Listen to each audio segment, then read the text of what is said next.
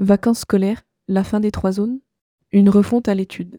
Suite à l'évocation d'une réorganisation des trois zones de vacances scolaires, de nombreux acteurs du secteur du tourisme réagissent et plusieurs enjeux sont mis en lumière.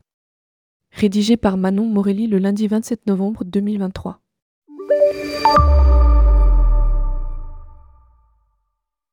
La Confédération des acteurs du tourisme, CAT, a été reçue par la commission spécialisée relative au calendrier scolaire afin de s'exprimer sur les possibles changements à venir dans l'organisation des différentes zones scolaires.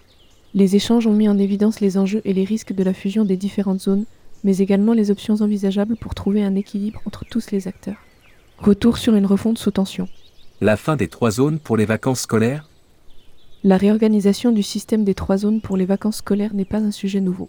Bien qu'aucune décision n'ait été prise pour l'instant, l'idée d'une refonte des sections pour passer à deux zones pour les vacances d'hiver et de printemps est à l'étude.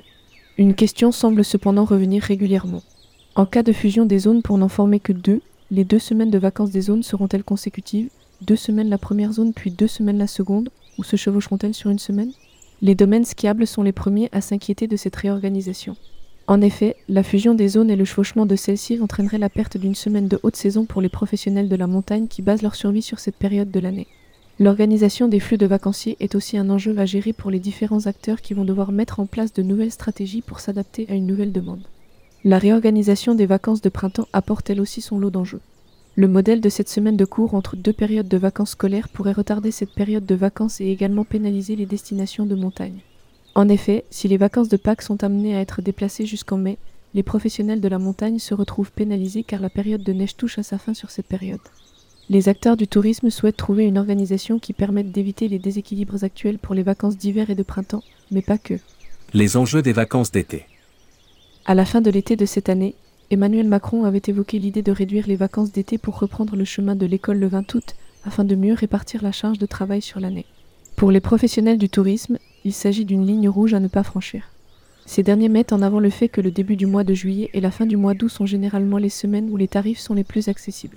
Retirer la dernière semaine du mois d'août revient donc à retirer une semaine de haute saison, empêchant donc les vacanciers de partir sur cette période. Cela entraînera également une hausse des prix sur le reste de la période estivale pour compenser le manque à gagner, ce qui pénalisera obligatoirement d'autres vacanciers.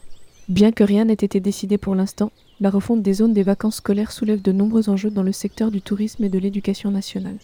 L'objectif de cette réforme sera donc de trouver un équilibre qui permette au secteur du tourisme de continuer sa progression et qui ne pénalise pas les touristes. Publié par Manon Morelli. Rédactrice web, tourmag.com ajoutez tourmag à votre flux Google Actualité.